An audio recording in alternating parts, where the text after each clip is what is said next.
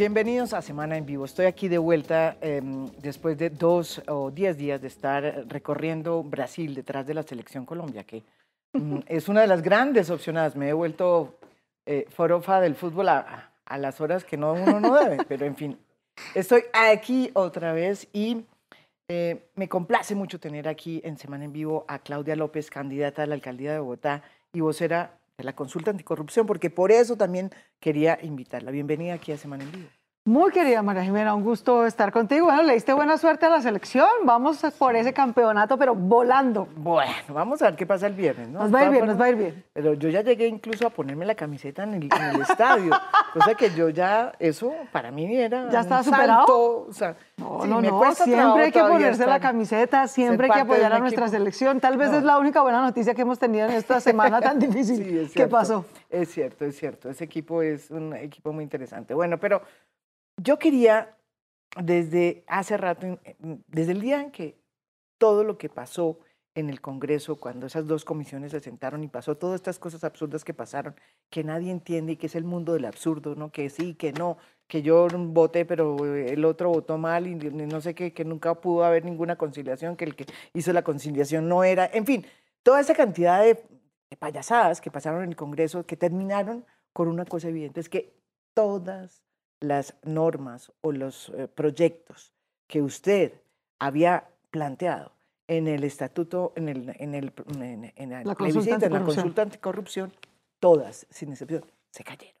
Y se cayeron en el Congreso de la República después de que usted había hecho un compromiso con el gobierno, que el gobierno mismo había hecho un compromiso con todos los partidos, incluyendo los partidos de oposición. ¿Qué pensó usted ese día en que se cayó todo? Una lucha que además de por medio tenía casi que eh, 8 millones, ¿cuántos? Ah, 11 millones 700. 11 millones 700 de votos. De por medio estuvo eso, o sea, personas que fuimos a votar porque queríamos un cambio en materia de eh, transparencia en este país y 11 millones de votos, 700 mil votos votados a la canica. Pues María Jimena, yo creo que como muchos colombianos, literalmente lloré de la piedra y de la indignación, porque es que es increíble la corrupción del Congreso y la incapacidad del gobierno. Estos proyectos se hundieron por eso, porque el presidente está paseando mientras el Congreso está hundiendo la agenda anticorrupción. Nosotros hicimos un acuerdo con todos los partidos, ¿no? Eh, estas normas hay que, para empezar por el principio, María Jimena, toda la gente que nos decía, esa consulta no se necesita, es una gastadera de plata innecesaria, ¿para qué? Si eso se puede presentar en el Congreso y se aprueba. Ahí está, otra vez, por enésima vez, por novena vez, Sí. el Congreso hunde estas normas anticorrupción. Cuando yo fui senadora las presentamos ocho veces, María Jiménez, que a la consulta llegamos por el desespero de que el Congreso siempre hunde estas normas. Las hundió ocho veces mientras yo fui senadora. Y como nuestra vocación en la vida no es quedarnos quejándonos y lamentándonos, decidimos salir a usar un mecanismo de participación ciudadana para obligar al Congreso. Por eso escogimos consulta. No hicimos plebiscito ni referendo, sino consulta porque era el único mecanismo mediante el cual podíamos obligar al Congreso de la República a que el máximo un año aprobara esas normas. Pero en la mitad se cruzaron dos cosas. Se cruzó Uribe, que dilató, hizo aplazar la consulta para que se votara después de las Bueno, elecciones en, presidenciales. en nombre de la corrupción, y usted hizo ese acuerdo con él. Usted de alguna manera acordó con él y dijo, No, yo bien. acordé con él, no, acepté porque él tenía las mayorías y yo no. Yo no era, yo no soy sino cinco senadores del Verde en el Congreso y él tenía las mayorías. Pero además y la una- condición de Uribe fue, si tratan de votar eso paralelo a las presidenciales, hundimos la consulta y no le damos aval para ir a las urnas. Solo votamos a favor de darle el aval para que vaya a las urnas si la votan después de las elecciones presidenciales. Dimos listo. Y el compromiso de él era que iba a apoyar la consulta. Usted lo recuerda a todos, allá con voz de sacristán, ¿no? Sí. Diciendo que sí, que claro, que la consulta era muy importante, que no le da ningún problema, que la iba a apoyar. Eso dijo antes de las elecciones presidenciales. Tan pronto ganó con Duque, dijo que no, que la consulta era innecesaria, que no sé qué, que era una bobada, que no se necesitaba, que el Congreso iba a aprobar esas normas sin necesidad de consulta. Lo vimos en todo el país volteándose en contra. Y como él se volteó Cambio Radical y se volteó la U, todos los senadores que de manera hipócrita nos dieron el aval para ir a las urnas, después no movieron un dedo para hacer campaña. Empezando por Uribe, que se fue de frente. Lo mismo el señor Germán Vargas ya de su partido Cambio Radical. Entonces, a pesar de eso, María Jimena, a pesar de que teníamos a toda la clase política en contra, a Uribe en contra, a Vargas en contra, a muchos en contra, los ciudadanos y los medios de comunicación, a quienes yo les agradezco mucho, nos dimos la tarea de hacer pedagogía ciudadana, salimos y logramos que 11 millones 700 mil colombianos, sin un solo bus, sin comprarle la conciencia a nadie, sin medio centavo, a punta de conciencia, pedagogía, llegaran a las urnas. Nos faltaron 400 mil votos para el umbral obligatorio. El umbral obligatorio eran 12 millones 200 mil, sacamos 11 millones 700 y pico. Y entonces, como no alcanzamos a tener el umbral que lo hacía obligatorio, yo llamé al presidente de la República y le dije, presidente, usted que es presidente, le regalo esta iniciativa. Pues cójala, cójala y comprometa a su bancada, a sus partidos y saque esos proyectos adelante. ¿no? Ya yo hice todo el trabajo que hace usted con la gloria, pero sáquelos adelante, a mí no me importa. Y el hombre dijo, listo, vengan a Palacio, fuimos todos, llama a todos los partidos, fiscal, procurador, gran foto, redacten los proyectos y yo los radico con mensaje de urgencia. Redactamos 11 proyectos en total, en un mes. Primera falla, al presidente, que lo único que tenía que hacer era mandar una carta diciendo, Congreso, tramite esto de urgencia. no lo hizo. No lo hizo. Entonces los proyectos quedaron en la cola. Y segundo, pues el Congreso no tiene voluntad política. No se metió el tema de la JEP. Y Matías, ¿no? Que aquí, después se metió el presidente, en vez de sacar la consulta anticorrupción adelante y los 11 proyectos que radicó, se metió en la bobada de desbaratar la JEP, acabar la paz, destrozar al país. En eso perdió ocho meses y el país también. Y el Congreso no pudo avanzar otros temas. Entonces, toda la agenda legislativa quedó retrasada ocho meses detrás de la JEP. Y cuando quedaron los últimos dos meses para sacar eso adelante, pues todo el galimatías que vimos, ¿no? Que Tongo le pegó a Borondongo, que Macías dice que no sé qué, que, el Chacón dice que no sé qué, que el conciliador, la ridiculez y, la nos metamos del en Congreso. que es una payasada, pero yo le quería preguntar, porque la gente no entiende muy bien. Esos eh, proyectos, como la eh, consulta anticorrupción, no pasó, la, digamos, la teoría con el gobierno era, hagamos una serie de eh, proyectos distintos, ¿no es verdad?, en donde vamos a meter todos los puntos. Uno de esos proyectos fue elaborado por el propio fiscal Néstor Humberto Martínez, ¿no es verdad? Que eso era lo que decían. Ese proyecto viene de, digamos, autoría de Néstor Humberto Martínez. Mi pregunta es la siguiente. ¿Ustedes trabajaron con Néstor Humberto Martínez, digamos, el, el, gordo, o sea, la, parte, la médula, digamos, lo medular de, de, las propuestas anticorrupción con Néstor Humberto Martínez? ¿O cómo fue el proceso? 10 partidos, Fiscalía, Procuraduría, y Contraloría. Ese fue, ese fue el acuerdo que se hizo. Todos los partidos, Procuraduría, Fiscalía y Contraloría, entre los ellos y el comité promotor, redactamos todos los proyectos. Mire, el proyecto que se hundió el último, porque ya habían hundido los salarios. Estos congresistas, ¿no? Mm. Que se ganan más de 30 millones de pesos, que no quisieron reducirse el salario, son los mismos que los van a seguir robando a ustedes y que hundieron todas las normas anticorrupción. No se bajaron el salario, no se limitaron el periodo, no se obligaron a rendir cuentas. Que lo otro. y eso, todo eso ya lo habían hundido. ya lo habían hundido hace seis meses. Sacar sus, sus conflictos sacar sus conflictos de interés, eh, su declaración de patrimonio, etcétera. Lo último que quedaba es que ya esas cuatro normas se habían hundido desde el año pasado, pues. La reducción de salarios, la límite de periodo ya estaba hundido, la información sobre la declaración de patrimonio y rendición de cuentas ya estaba hundida, todo eso ya estaba hundido. Quedaban tres cosas súper importantes cárcel de verdad para los corruptos, que nos tengan que devolver la plata que se roban, que no les puedan dar ni un día de rebaja, ningún beneficio judicial si no nos devuelven cada centavo. Si el señor León se robó 100 mil millones de pesos o 300 mil, nos tiene que devolver primero los 100 mil o 300 mil millones de pesos. Le tenemos que pagar al señor. Ahora le tenemos que compensar al señor León. Entonces, esas eran las tres normas importantes que iban en un proyecto que se acumuló. Consulta anticorrupción, fiscalía y procuraduría. Y también sanción jurídica a las personas jurídicas, sanción penal a las personas jurídicas, para que la organización del señor Luis Carlos Sarmiento Angulo o de Breck, ¿no? que se unieron para robar a los colombianos en las 4G, o en Coviandes, ¿no? que nos está robando todos los días en la vía al llano, no pueda volver a presentarse en licitaciones, ni con ese nombre ni con ninguna otra persona jurídica. Entonces, esas tres cositas, ni más ni menos, que las organizaciones criminales condenadas en Colombia por corrupción, como Debrecht o su socio Luis Carlos Sarmiento Angulo, o la organización, pues como se llamara, Episolo, como se llamara. Pues. Episolo. Eh, o, cualquier otra, no se, volviera, no se pudiera volver a presentar en licitaciones públicas. ¿sí? Una sanción de por vida. El que nos haga corrupción nos tiene que devolver la plata, se va a la cárcel, cárcel, y nos tiene que no puede volver a licitar. Esas tres sanciones fueron las que se hundieron en el galimatías entre Chacón y la conciliación y Macías. Entonces, María Jimena, hoy estamos, yo le quiero decir aquí a la opinión pública, gracias a que se hundió eso, si el señor Luis Carlos Sarmiento y Odebrecht quieren volver a hacer una alianza y presentarse al Metro Bogotá, hoy lo pueden hacer.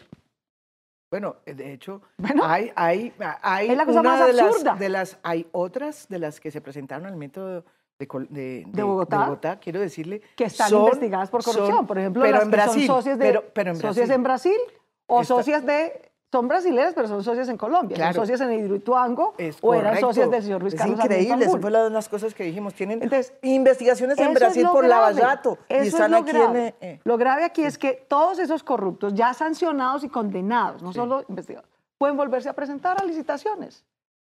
Pueden volver a contratar, aun si no nos han devuelto toda la plata que se robaron. Y si es que de casualidad logramos mandarlos a la cárcel, la mitad o más de la pena la pueden pagar en su casa. O sea, usted está diciendo que aquí se beneficiaron quiénes. Pues todos los corruptos que son los que tienen el poder.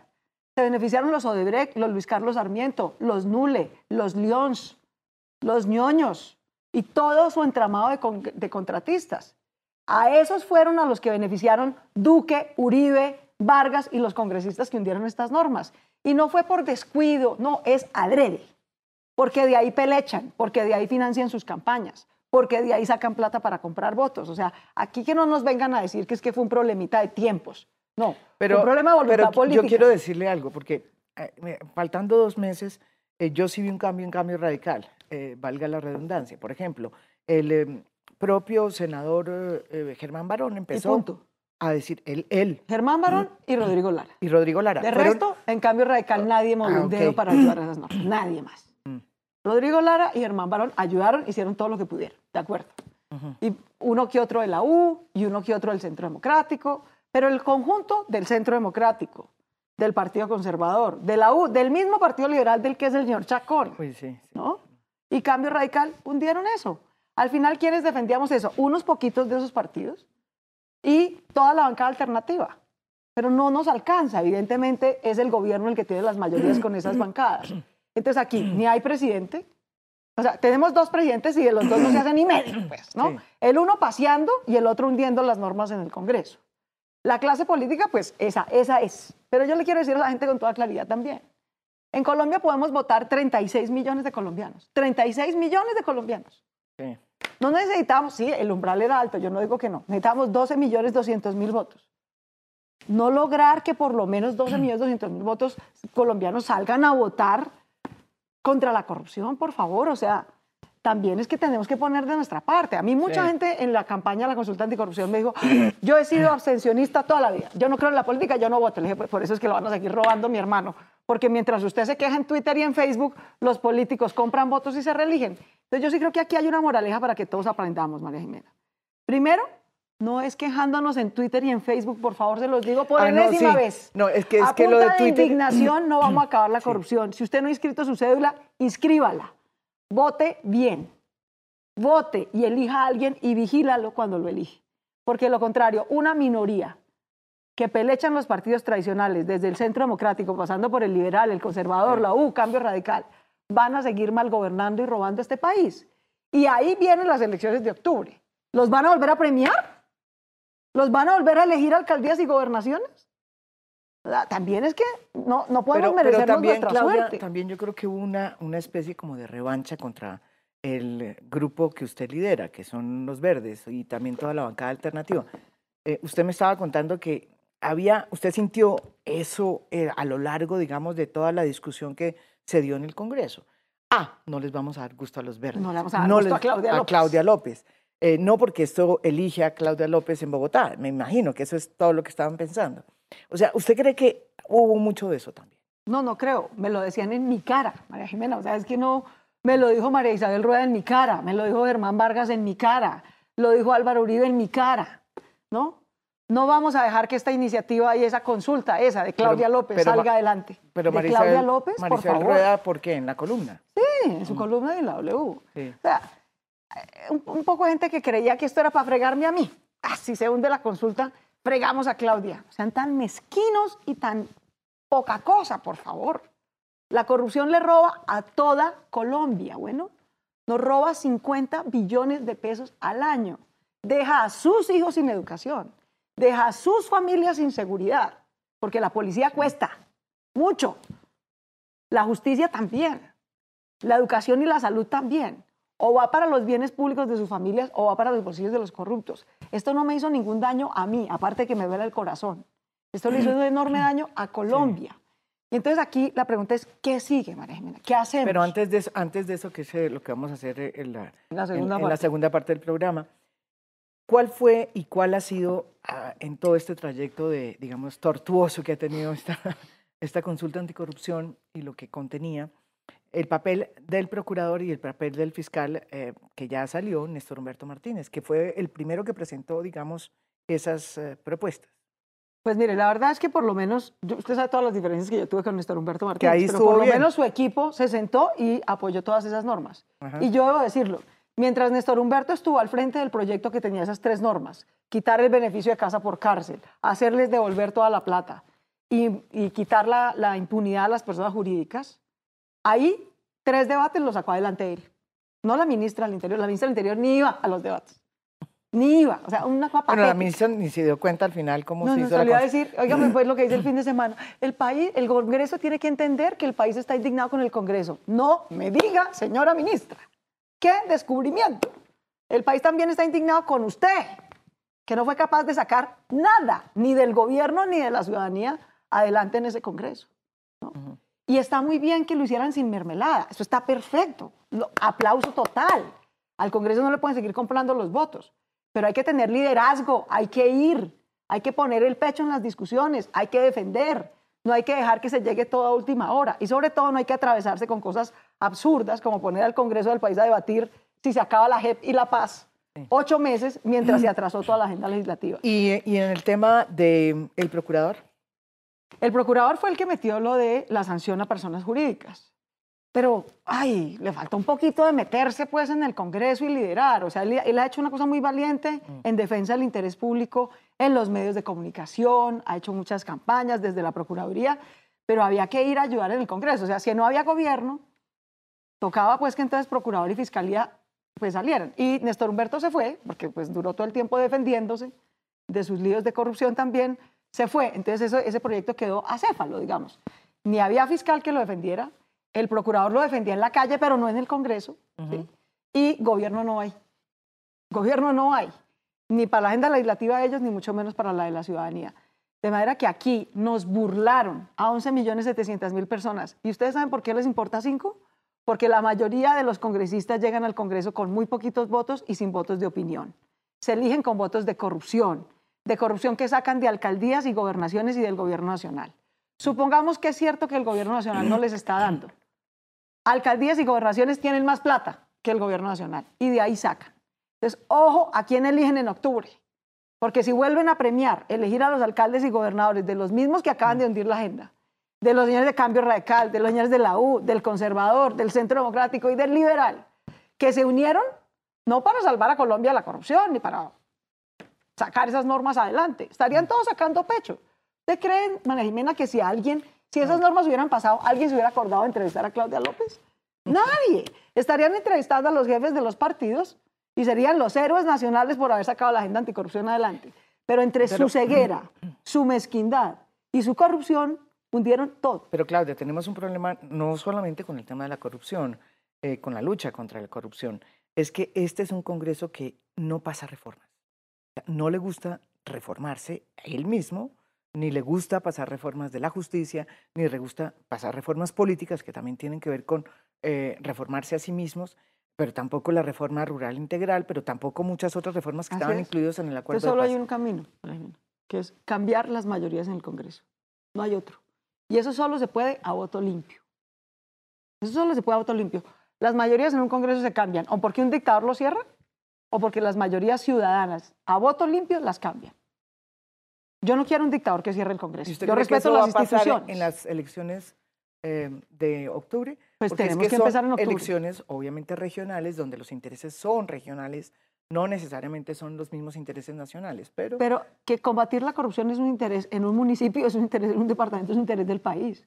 Bueno, a muchos líderes sociales lo están matando precisamente por, por la denunciar la corrupción. Por, por denunciar, por la, denunciar corrupción. la corrupción. por denunciar que se roban tierras. Que María del de Pilar. Hurtado fue asesinada por eso. Por denunciar al de la olla y al narcotraficante que está atormentando a una, a una vereda como le pasó a María del Pilar, o como le pasa a tantos líderes en Bogotá, en Bosa, en Suba, en Ciudad Bolívar. Sí. ¿sí? Entonces, esto no es un chiste, María Jimena, pero no lo vamos a derrotar a punta de indignación Twitter y Facebook. Esto es inscribiendo la cédula, votando bien y derrotando a la coalición de la corrupción. La coalición de la corrupción fueron el Centro Democrático, la U, el Partido Liberal, el Partido Conservador y Cambio Radical. O a esa coalición de la corrupción donde esté, en cualquier municipio, en cualquier gobernación. La derrotamos y también a nivel nacional o nos van a seguir robando y van a seguir hundiendo todas las reformas. Todos los que decían que no, que eso era exageración mía, que simplemente ah, bastaba con presentar las normas y que este presidente que tenía toda la legitimidad, la fuerza, una bancada extraordinaria las iba a sacar adelante. No sacó ni una, ni una sola, porque no le interesa, porque no tiene carácter, ¿Usted, usted qué le y diría? porque lo que tiene es una enorme complicidad. ¿Usted qué le diría eh, eh, complicidad? ¿Por qué? Pues porque sus partidos dependen de buena parte de esa corrupción. Y entonces se hacen los tontos. Pero ellos dicen que no tienen mermelada. Y no tienen mermelada, pero no la castigan. No tienen mermelada, pero eso sí que los cacaos como Luis Carlos Sarmiento, los Odebrecht, los ñoños, etcétera, puedan seguir contratando. Mm. Y puedan seguir yendo a la casa por cárcel. Entonces, ¿cuál es el compromiso? Hoy los corruptos siguen en su casa o siguen en establecimientos O, o van a salir muy rápido. o como- van a salir muy rápido porque ellos, los cinco partidos de la coalición de la corrupción, hundieron todas las normas de la consulta. Y ahora se echan excusas entre ellos. Carreta. Solo hay un instrumento que nosotros tenemos, María Jimena. No tenemos más, no tenemos otro, entendamos eso. El único sitio en el que el señor Luis Carlos Sarmiento o María Jimena Duzano, Claudia López es igual, es en las urnas. No hay otro sitio en el que seamos iguales. En la fila del banco el señor es el dueño y nosotros somos pues los que llamamos. Bueno, y en la justicia aparece. En la justicia él tiene fiscal nosotros no. ¿No? Eh, en, la- en el Congreso él tiene mayorías y lobby y a nosotros ni siquiera llevando 11 millones 700 mil votos nos paran bolas. Entonces el Congreso se elige con menos de 15 millones de votos en un país donde podemos votar 36 millones de personas. La mitad de la gente que se queja, se indigna, no vota nunca. Eso es cierto. ¿no? Entonces, no es con abstención y no es con indignación. Es con acción colectiva. Inscriba su cédula. No vote por los partidos de la corrupción porque lo van a seguir robando. Elija gente distinta y vigílela. No se confíe. Vigílela. Y hay cosas específicas, ahora hablamos de eso, que los alcaldes y gobernadores pueden hacer con o sin las normas.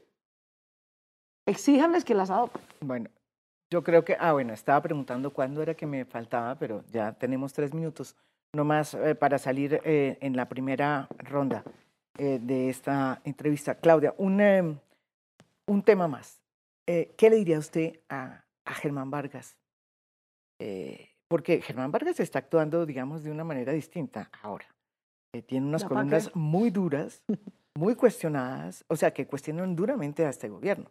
Eh, sin embargo, como usted anota en su bancada, hace eh, eh, o deshace lo que él dice en las columnas. ¿Qué le diría usted a, a, a una líder como un líder político? Porque sí es un líder político Pero, como Jimena, Germán Vargas. en todos los partidos hay gente decente y bien intencionada. En todos los partidos. Hasta en cambio radical. ¿sí? Yo, Germán Vargas y Rodrigo Lara trataron de sacar la consulta anticorrupción adelante. José Daniel López, representante por Bogotá de Cambio Radical. Pelado extraordinario. Muy bueno, Hizo sí. todo por defender eso. Pero son minoría dentro de sus partidos. Es que eso es lo que pasa. La gente decente y capaz es minoría dentro del Centro Democrático, es minoría dentro del Cambio Radical, es minoría dentro de la U, es minoría dentro del Partido Liberal y es minoría dentro del Partido Conservador. Entonces, yo no le estoy diciendo que cambie de partido. Si usted es conservador o liberal, y esa es su filosofía, incremente las mayorías de la gente decente dentro del Partido Liberal y el Partido Conservador. ¿No? Yo no le estoy diciendo a todo el mundo, si quieren venir al verde, bienvenidísimos. Y aquí no saben los esfuerzos que nos toca hacer para que no se nos cuelen corruptos y también se nos han colado corruptos. Y también nos toca tener las alarmas prendidas. Es decir, aquí no, no, no, yo no, no quiero volver esto de buenos y malos. Todos tenemos el riesgo de que se nos cuelen corrompidos. Pero en unos partidos se cuela el 80%. ¿Sí? Eso no es colada. Eso es que lo reclutan. El señor Germán Vargas, que sí, ya ahora escribe columnas distintas, porque como lo derrotamos, pero quería ser presidente a punta de maquinaria, mermelada y corrupción, y coscorrón. Y lo derrotamos. Eso fue lo que derrotamos en las urnas. Entonces ahora escribe como prócer estadista columnas. Pero hasta hace un mes, hasta hace un mes, de la nada, hace un mes, Germán Vargas escribió una columna otra vez diciendo que la consulta anticorrupción no se necesitaba, que era una pendejada, que el Congreso podía aprobar todo eso, que esas normas ya existían. ¿Esas normas ya existían, señor Germán Vargas, señor Álvaro Uribe? Entonces, ¿por qué los corruptos siguen en casa por cárcel si la norma ya existía? Entonces, ¿por qué siguen sin devolver la plata si las normas ya existían? Entonces, ¿por qué los Luis Carlos Sarmiento y los Cemex y los Odebrecht, que financian sus campañas, siguen contratando en Colombia si esas normas ya existían. Por una razón muy simple, señor Germán Vargas, señor Álvaro Uribe, porque esas, mientras esas normas no se aprueben, los corruptos que financian sus campañas y con los que ustedes hacen política van a seguir pregando a Colombia. Y por eso es que las mayorías de sus partidos no aprueban estas normas. Eh, no hay en medio ese de es, todo ese es el punto real. Mire, en, en Brasil hubo un diagnóstico muy interesante sobre qué significó lavallato. Lavallato es un mecanismo Sí. que, es, que surgió desde 1987, Mm. no es inventado por Lula, ¿sí? ni por su gobierno, es un mecanismo, Judicial, además. que es un mecanismo que sirve para, funcionar, para que funcione la corrupción y que acaparó a todos No, pues los partidos. dentro de las empresas Perdón, a todos los gerencias partidos. especializadas para comprar a todo el mundo. a todos los partidos y a- aquí va mi pregunta y terminó el partido más corrupto que era el de Temer, ¿sí? señalando de corrupto al A los demás. a los demás. Esto ¿sí? es como si el Sí. Centro Democrático de Corrupción Radical se dedica a señalar de corruptos a todos los demás. Eso fue lo que pasó en Brasil. Eso puede pasar en Colombia. No, pues eso es lo que está pasando. Ahora salen los señores Vargas y Uribe y los Royce y etcétera, todos los de todos los partidos tradicionales, ¿no? Que hundieron la consulta anticorrupción, ¿no? A decir que qué horror la corrupción. Pero yo estuve cuatro años en el Congreso. Todos los congresistas le dicen a uno, qué espanto esa vaina, ¿no?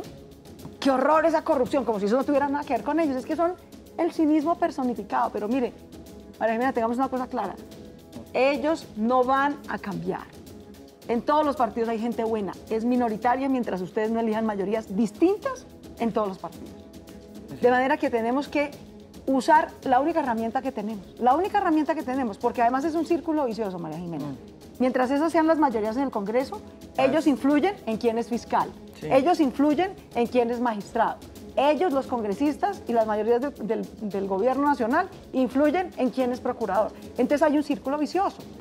Terminan Eh, cooptando la justicia. Un profesor mío diría que eso es una, que era Mario Latorre en la Universidad de los Andes, estudiando ciencia política hace muchos años, eh, habría hecho este diagnóstico, o lo hizo en su momento. Esto es una sociedad bloqueada, que hay que desbloquear.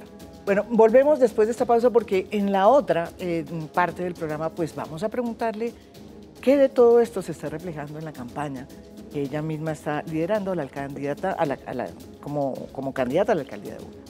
Ese es también un terreno donde se están viendo todas estas difusas, eh, eh, digamos, tendencias. eh, en qué queda la batalla contra la corrupción en estas elecciones que se van a hacer en octubre de este año. Ya volvemos para hablar con Claudia López, la candidata.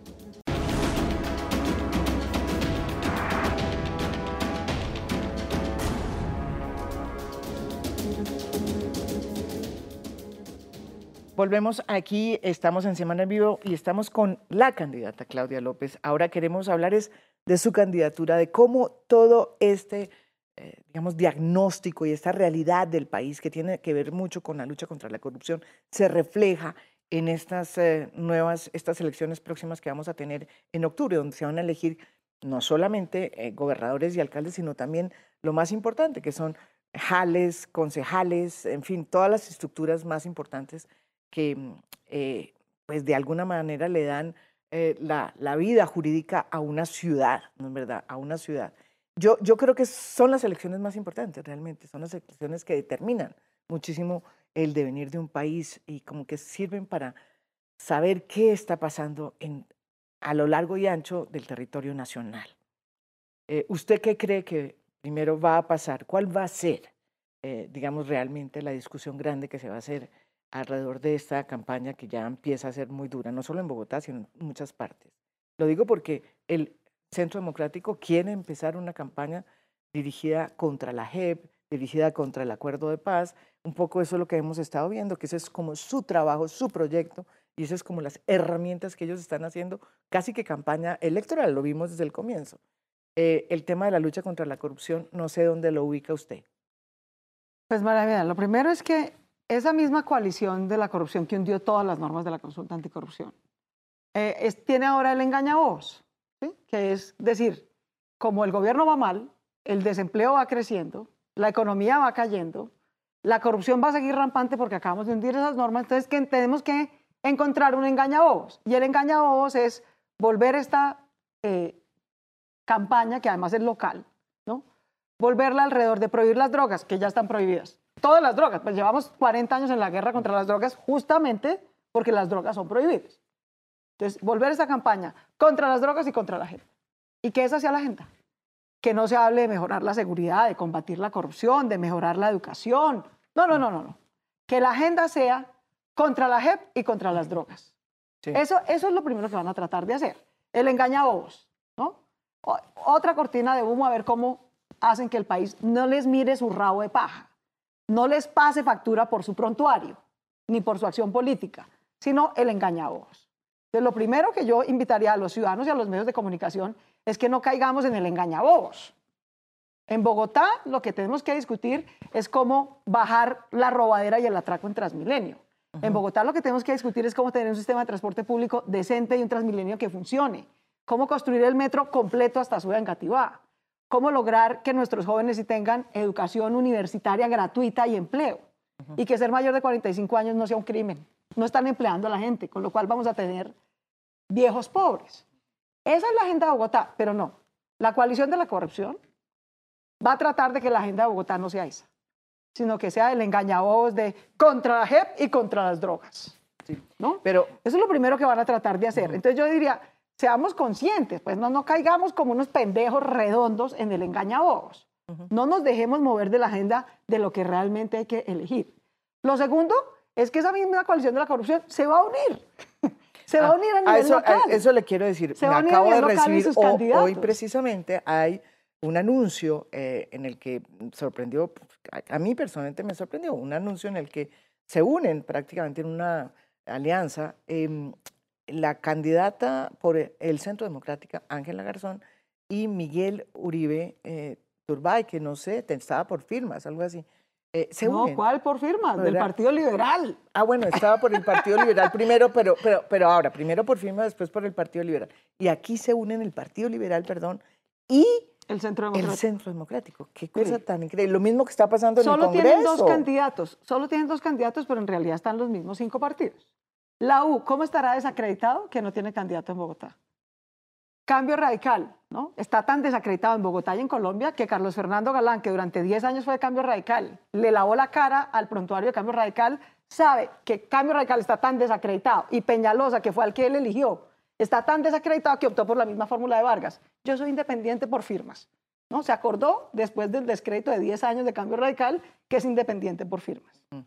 La misma estrategia del señor Germán Vargas para tratar pues, de eh, lavarse el prontuario pues, ¿no? y de sac- sacárselo desacreditado.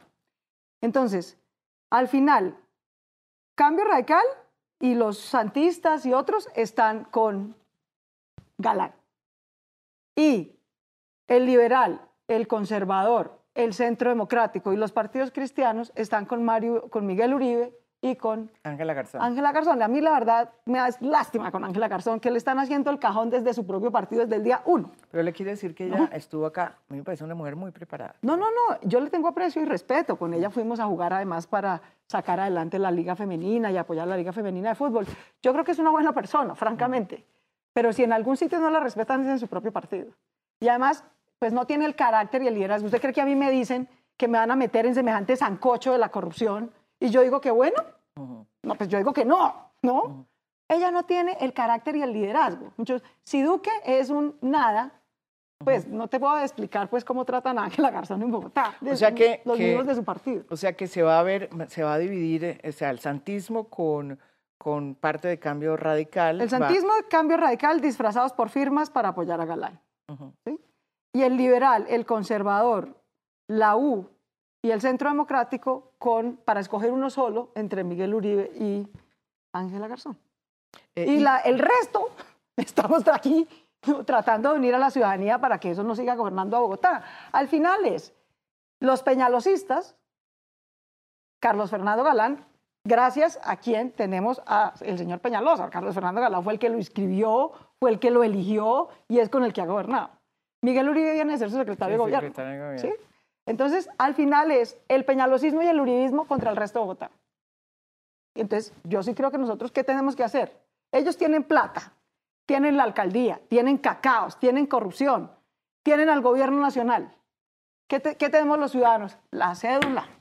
Toca unirnos, tenemos que unirnos para combatir. Pero esa es la otra pregunta que le tengo. Usted, a esas dos fuerzas. Usted entonces eh, está tratando de hacer, pero parece que las primeras de cambio no ha podido, un acuerdo, si es posible, con los demás candidatos que tienen con cuatro. Con cuatro que son más de izquierda.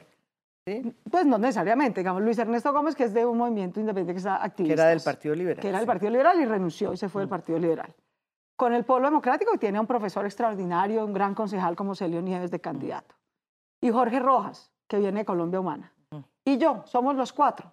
No está Holman Morris porque no quiso estar y porque tenemos muchas diferencias en muchos temas. Holman Morris no quiso estar porque no, estuvo de acuerdo en su posición con su pues posición frente al metro elevado de No me han chantajeado los enemigos, no he dejado yo, no les he ido a los corruptos ni a los bandidos, mucho menos voy a dejarme chantajear de los amigos. Con Holman tenemos diferencias en el tema de la mujer, en el tema de violencia de género, en el tema del metro. Entonces hay que votar el metro a la caneca porque unos estudios y lo ha hecho Peñalosa. Eso es volver a hacer lo mismo que hizo Peñalosa contra Bogotá. Nosotros no podemos seguir votando plata a la caneca porque la hizo un contradictor político. A todos los de estos cuatro, Luis Ernesto, Celio, eh, a Jorge, a mí, claro que si pudiéramos sería mucho mejor el metro subterráneo para Bogotá, sin duda. tiene más capacidad, tiene menos impacto urbanístico, armaría mejor una red de metros. Pero votar un contrato a la caneca, volver a empezar de cero, eso es irresponsable con Bogotá. Entonces, si, si además, además de todo, además de sus líos con su familia, además de las diferencias en violencia contra la mujer, nos quieren imponer condiciones absurdas, como votar a la caneca un contrato firmado para el medio metro ese, ¿no? Eh, porque sí, porque le hizo un contradictor, pues francamente, pues no. Entonces Holman se autosacó, se quedó por fuera. Pero estos otros cuatro, Jorge Rojas, Celio Nieves, Luis Ernesto y yo, empezamos desde esta semana a consolidar en unos debates públicos de cara a la ciudadanía un acuerdo programático sensato para unirnos y sacar adelante a Bogotá.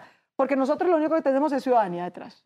Yo no tengo maquinaria, ni mermelada, ni gobiernos, ni cacaos, ni mentores, ni padrinos. Yo lo que tengo es ciudadanía. Yo soy eso, una ciudadana, hija de una maestra hecha pulso que ha salido adelante en la vida. Luis Ernesto es más o menos igual. Salió también, maestro de Bogotá, excelente concejal. Y Jorge ha sido un gran luchador social toda su vida, viene de Colombia Humana. Entonces, ¿qué tenemos? Ciudadanía. ¿Cuál es nuestra tarea? Unir a la ciudadanía para que derrote a la corrupción y a la politiquería. Esa es nuestra tarea. Y Petro, ¿cuál es el papel de Petro? Que Petro es una persona Petro es un líder muy importante. Porque además fue alcalde, porque tiene una hinchada aquí. Pues sí, pero no sabemos quién es el candidato de Petro. ¿Holman? Bueno, que lo diga. Yo he hablado con Gustavo. Debo decir también en honor a la verdad que las condiciones absurdas las pone Holman Morris, no Gustavo Petro. son dos cosas distintas. Entonces yo le he dicho a Gustavo, Gustavo, ¿quién es tu candidato? No, no, las ciudadanías libres, de pronto Ángela María, de pronto Holman, de pronto Jorge, bueno, pero mi hermano. ¿no? Entonces, pero nosotros tampoco nos podemos quedar esperando pues a que Gustavo Petro tome sus decisiones, que tome sus decisiones y las que tome, bienvenido aquí lo esperamos, pero nosotros arrancamos. Somos cuatro candidatos, somos cuatro organizaciones, somos mucha ciudadanía dispuesta a unirnos para que la corrupción y la politiquería de Peñalosa, de Uribe y de toda su coalición, que también el Congreso acaba de hundir la consulta anticorrupción, no siga mal gobernando a Bogotá. La corrupción está disparada, la inseguridad está disparada, el atraco está disparado, Transmilenio está destartalado, no se ha hecho el metro. Entonces tenemos que unirnos para sacar todas las rutas que él nos propuso, todas las rutas, todas las vías, tampoco. Y hay unas obras que van andando, tampoco digo pues que no esté haciendo va a dejar, Hay él va a dejar una cantidad de obras. Hay unos colegios que están andando, hay unos parques que están andando, hay unas vías importantes, ¿cómo no decir que la vía del Tabor o la vía del Rincón o la vía Alsacia. Toda- o sea, tampoco es que esté mal ni cruzado, pues, de brazos. Hay unas vías, hay unas obras, hay unos parques, hay unos colegios que van andando y no podemos simplemente por vanidad, ¿no? O porque las hizo un competidor político como Peñalosa, botarlas a la caneca. Eso le ha hecho mucho daño a Bogotá.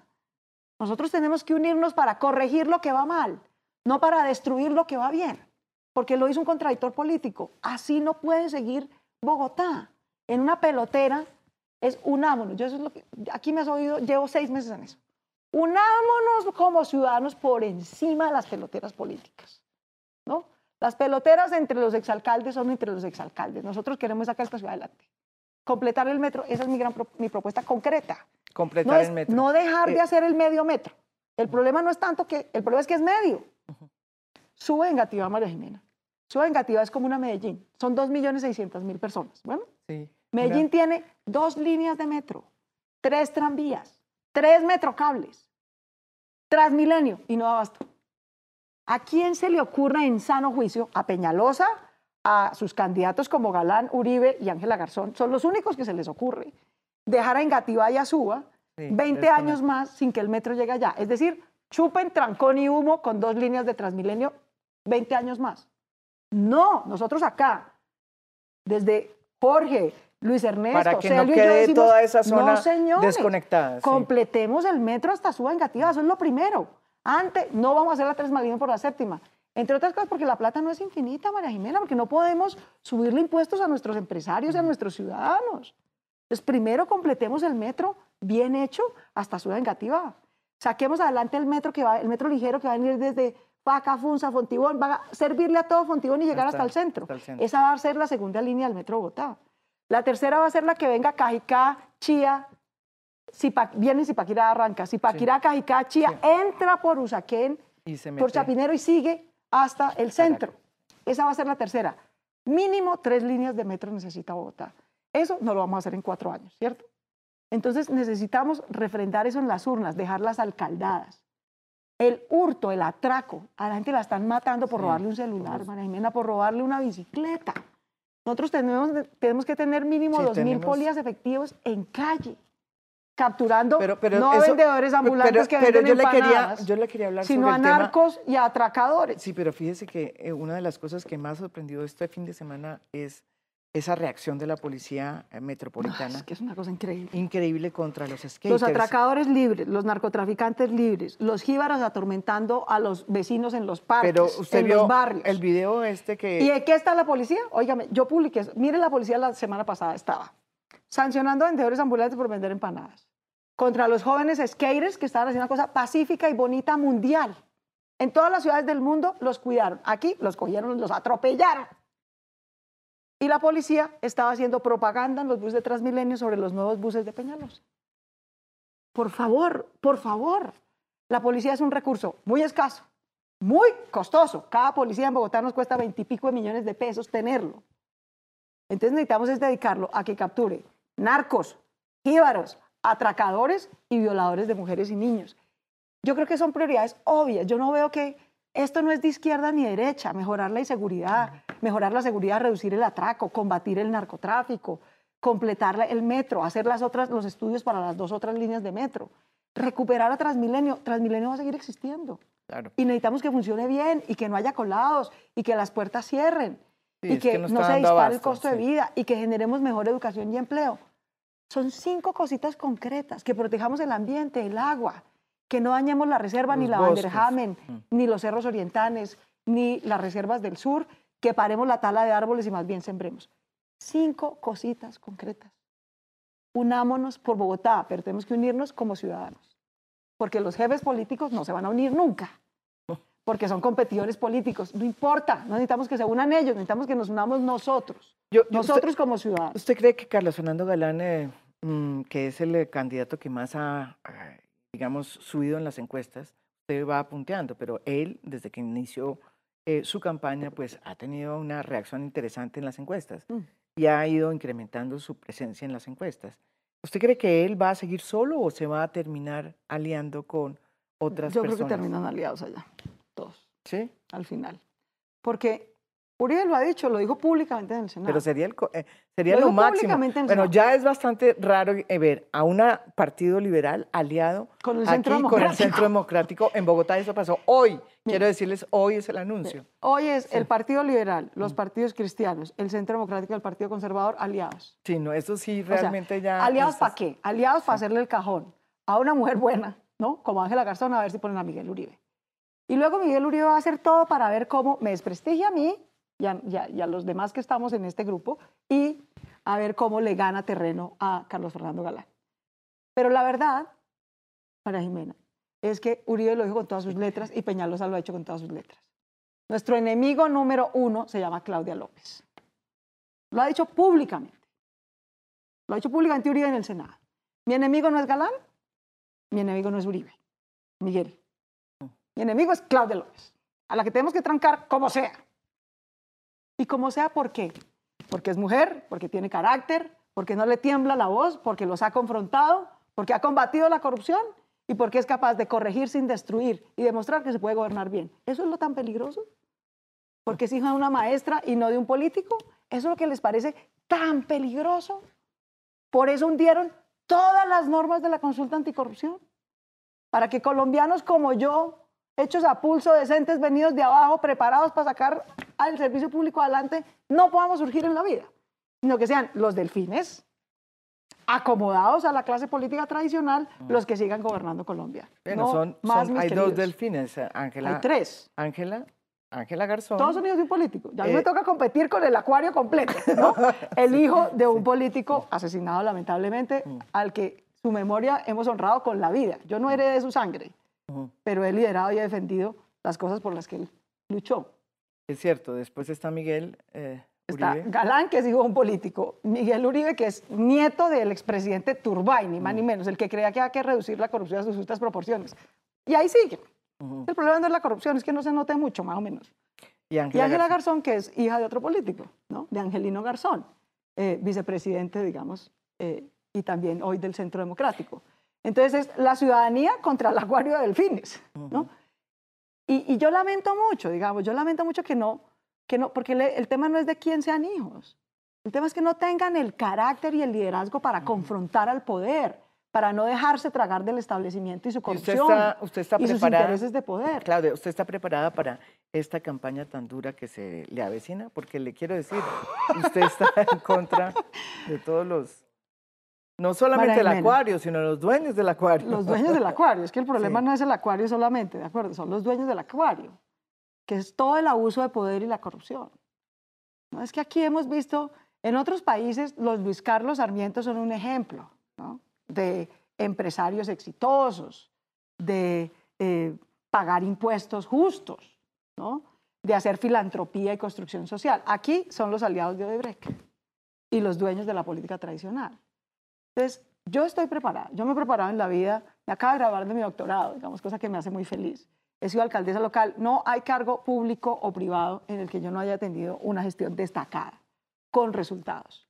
Pero sobre todo, María Jimena, a mí nunca, lo más importante para lo que hay que estar preparado es que a uno nunca se le olvide de dónde viene y a quién representa. Yo vengo de abajo, yo soy hija de una maestra, yo soy ciudadana. A mí no me ha temblado la voz nunca para enfrentar la corrupción y el abuso de poder. Que es lo primero que hay que tener para poder defender a la ciudadanía, porque es que hacerse pasito, eh, coaligarse con los otros, eso es lo fácil. Sí. Se los comen en un minuto porque no tienen carácter, no tienen liderazgo. ¿Y usted cree que esta eh, sociedad eh, y sobre todo la bogotana está lista para eh, un cambio como el que usted propone? Yo sí creo, no solamente está lista, está deseosa. Por eso es que vamos liderando todos los sondeos de opinión, porque es que esto no solo lo quiere Claudia López. Reducir la inseguridad, hacer el metro, sacar a Bogotá de la pelotera, corregir lo que va mal sin destruir lo que va bien. Eso lo queremos la inmensa mayoría de los bogotanos. Muchos de los que votaron por Duque quieren esto. Los que votamos por Fajardo queremos esto. Los que votaron por Petro, pues ni se diga. Ese es su proyecto de ciudad. Llevan defendiéndolo muchos años. De manera que, vuelvo, insisto, Ana Jimena, unámonos como ciudadanos, no hay más.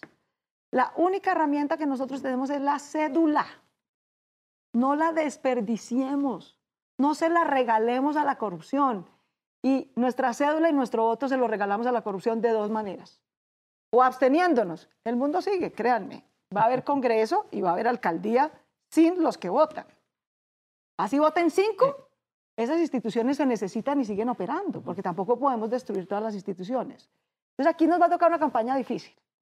Nos va a tocar una campaña con mucha guerra sucia, con muchas mentiras.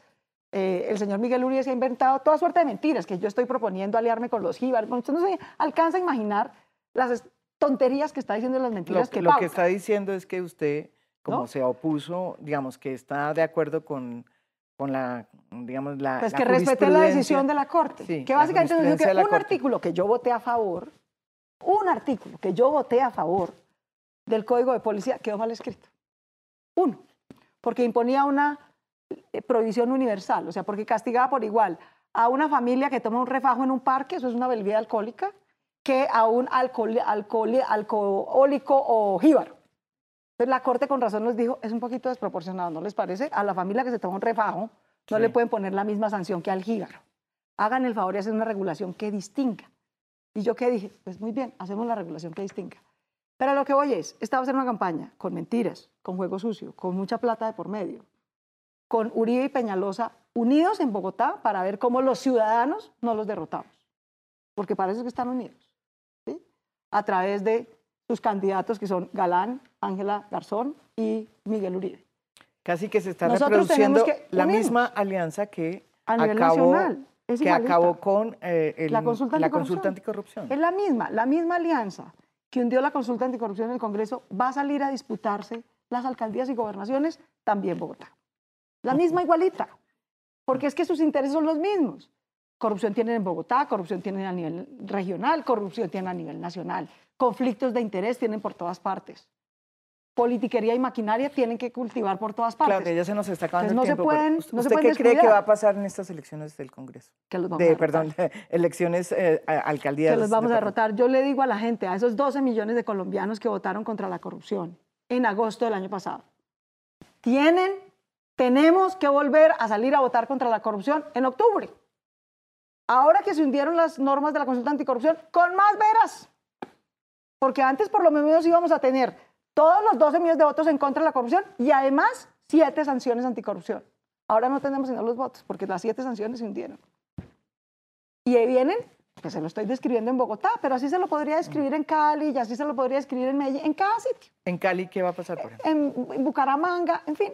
La coalición al final es la misma, puede que haya muchos candidatos, pero terminan uniéndose, no tengas duda de eso, porque tienen intereses comunes porque tienen prontuario común, porque tienen maquinarias común.